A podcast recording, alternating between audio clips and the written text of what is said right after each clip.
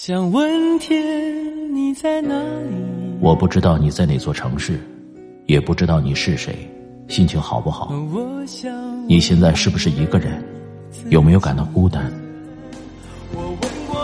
我知道，最使人疲惫的，往往不是道路的遥远，而是你心中的郁闷。希望这个声音可以温暖你耳边的每个夜晚。我是拿铁，二零一八，让我们听到更多精彩。微信找我，拿铁磨牙时刻。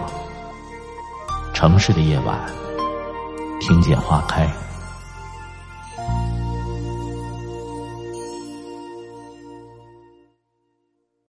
我儿子九岁了，读小学四年级。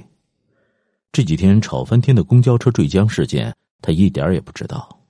我觉得很有必要告诉他，于是花了一个多小时跟他详详细细的解说了这些事件，并给他看了视频和照片，告诉他死者当中还有一个三岁的小孩子。他哭了，然后我郑重的跟他说了五句话，希望他好好记住。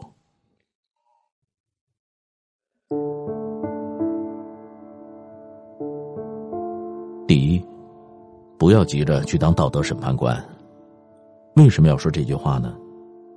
因为每一个热点事件的发生，真相还潜藏在水中的时候，大家就着急的去当道德审判官了，包括我自己。十月二十八日上午，重庆公交车坠江之后，有人传是女司机逆行引发的，我信了。我虽然没有上网去骂，但和同事聊起这件事的时候。对女司机还是充满痛斥。结果第二天，一个市民公布了行车记录，发现根本不关这女司机什么事儿，她也是车祸的受害者。接着又有人爆料，说公交车司机晚上、早晨都在 K 歌。我虽然没有上网去骂，但我跟同事说，估计是司机疲劳驾驶引起的，不然开着好好的，怎么会突然失控呢？第五天。黑匣子视频公布，真相让所有人大跌眼镜。我跟儿子说：“如果我是这个女司机，当时我得多委屈呀！自己本来是受害者，但莫名其妙的就成了肇事者，不仅被亿万人大骂，还被警察给抓了。这个女司机真是堪比窦娥。”易中天先生说过一句话：“一件事情发生后。”我们首先要学会认账，也就是弄清事实，这是真伪判断，然后才能讨论是对是错，这是是非判断。至于价值判断和道德判断，只能放在最后，甚至未必一定要有。可惜我们国人的思维习惯是反的，事情还没有弄清楚，道德批判就先开始了，结果经常冤枉好人。所以这一次，我告诉儿子。当一个热点事件发生以后，不要急着去当道德审判官，忙着把当事人送上断头台，不妨先让子弹飞一会儿，等真相浮出水面以后，再当法官也不迟。第二，学会认怂。这起灾难的起因很简单，一位女乘客坐过了站，中途想要下车，但男司机不能停车，女乘客就开始言语攻击。男司机不服，还嘴，于是争吵不断升级。女乘客走到前面，用手机袭击男司机头部，男司机右手放开方向盘进行还击，最后车辆失控坠入江中。公交车坐过站，这是多小的事儿啊！但就是为了争一口气，结果葬送了十五条人命。重庆二十二路公交车，两人争执，三秒互殴。一人错过了一站，十四人错过了后半生，这是多么惨痛的教训呐！人争一口气，佛争一炷香。中国人特别喜欢争一口气，而且争就得必须争赢。当旁人进行劝阻时，我们还喜欢用“凭什么”来回应。我们身边那些伤人、死人的事件，十有八九都是为了争一口气造成的。结果都是悔不当初。知乎上有一个提问：“你有什么曾在千钧一发时救了你的技能？”我非常喜欢的一个答案，只有两个字：认怂。大多数时候，争执到了一定程度，我们就会从争一个对错变成争一口气。当人为了一口气而争执的时候，就会被负面情绪牵着走。当负面情绪大于理智，就会发生难以预料的事情。所以，我对儿子说：“要学会在适当的时候认怂，在无谓的争执里，先认怂的那个人，反而是赢家。”第三，该管的闲事儿还得管。知名大 V 霍老爷写了一篇文章，题目是“二十二路公交车上没有一个冤死的鬼”。文章里写道，在长达五分钟的争执中。这些看客居然完全是事不关己的心理，没有一个站出来来制止这个傻缺乘客，都觉得事不关己可以高高挂起。雪崩的时候，没有一片雪花是无辜的。二十二路汽车上，司机刘某和其他乘客，这里面没有一个无辜。看完这篇文章以后，我问了自己一个问题：如果你也在那辆公交车上，你会出头吗？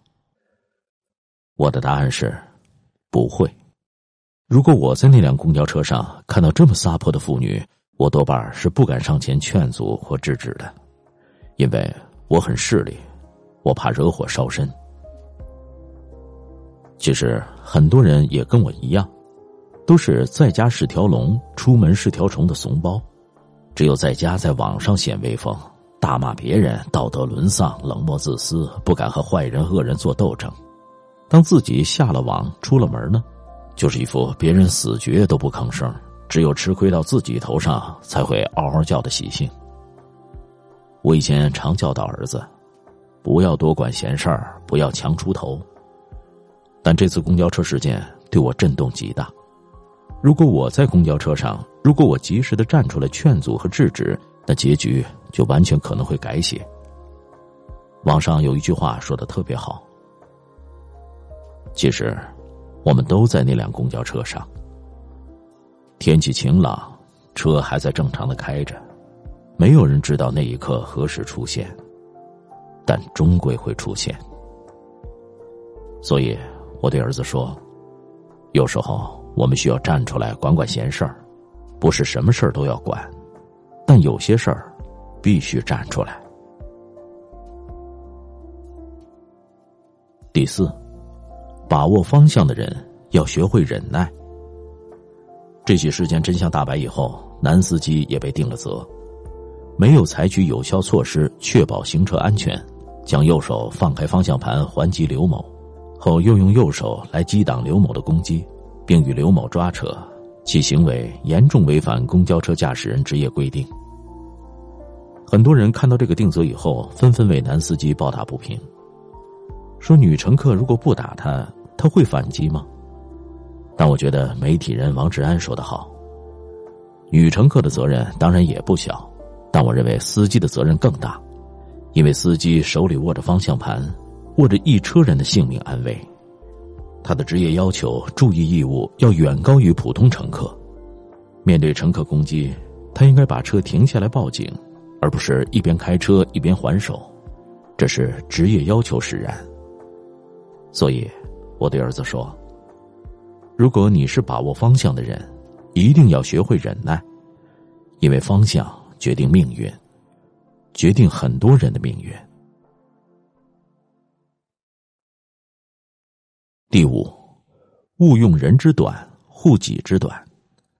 公交车上的纠纷每时每日都在发生，但就像易中天先生所说：“我们为什么都不爱认错呢？”很多中国人，也包括我自己，最善于干的一件事就是用人之短，护己之短。什么叫用人之短，护己之短呢？我举个例子：张三过马路闯红灯，交警拦下他要处罚，张三指着另外一个远去的人说：“他也闯了红灯，那为什么不处罚他呢？”所谓用人之短，护己之短。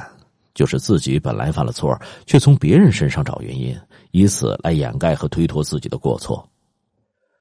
二十二路公交车这位女乘客就是如此，她自己疏忽坐过了站，却怪司机提醒不及时、不大声，以此来掩盖自己的过错。用人之短，护己之短，往往会让事情陷入恶性循环。前谷歌总工程师吴军发现过一个很有趣的问题。他说：“跟美国人打交道多了，我发现他们的逻辑跟我们不一样。他们喜欢就事论事，而不喜欢用人之短护己之短。”他举了一个例子：有一次他在谷歌路过一个办公区，听到总监 David 在批评员工乔纳森。起因是这样的：乔纳森的办公桌是一个开放区域，他平时说话嗓门很大。对周围同事形成了干扰，于是同事把这件事儿反映给了戴维。戴维说：“你以后说话轻一点不要影响别人。”乔纳森说：“我那天听你讲话的调门也很高。”乔纳森这就是在强词夺理。但如果戴维说：“我的调门哪儿高了？不信你问问其他人。”那这个谈话就进行不下去了。但 David 没有这样做，而是说：“你提醒的很好。如果下次你发现我讲话的调门高了，请给我指出，我一定注意。但今天你的调门确实是高了，这件事儿和别人无关，请你注意。”乔纳森无话可说，就这样接受了批评，改了错误。所以说，就事论事，承认错误，才是解决问题的最佳方法。所以。我对儿子说：“不能用人之短护己之短，别人做的不好，不应该成为我们往坏了做的理由。我们要就事论事，敢于认错。”为什么要对儿子说这五句话呢？因为我自己做的也很不好，真的没脸去指责别人。我希望从自己开始做出一些改变，所以对儿子说：“我们一起共勉。”记得是在二零一三年，在广东经商的一个巴西人路遇两个小偷正在行窃，他立刻就冲上去制止，结果被两个小偷打得头破血流，但他毫不退缩，最后逼得两个小偷落荒而逃。记者问他：“你为什么要站出来？”这个巴西人说了这么一段话：“我有个妹妹，如果他遇到这种情况，我也希望有人帮他。”但在此之前，我应该先帮助别人。如果我们希望一个灾难不要再发生，那最好的改变，应该是从自己开始吧。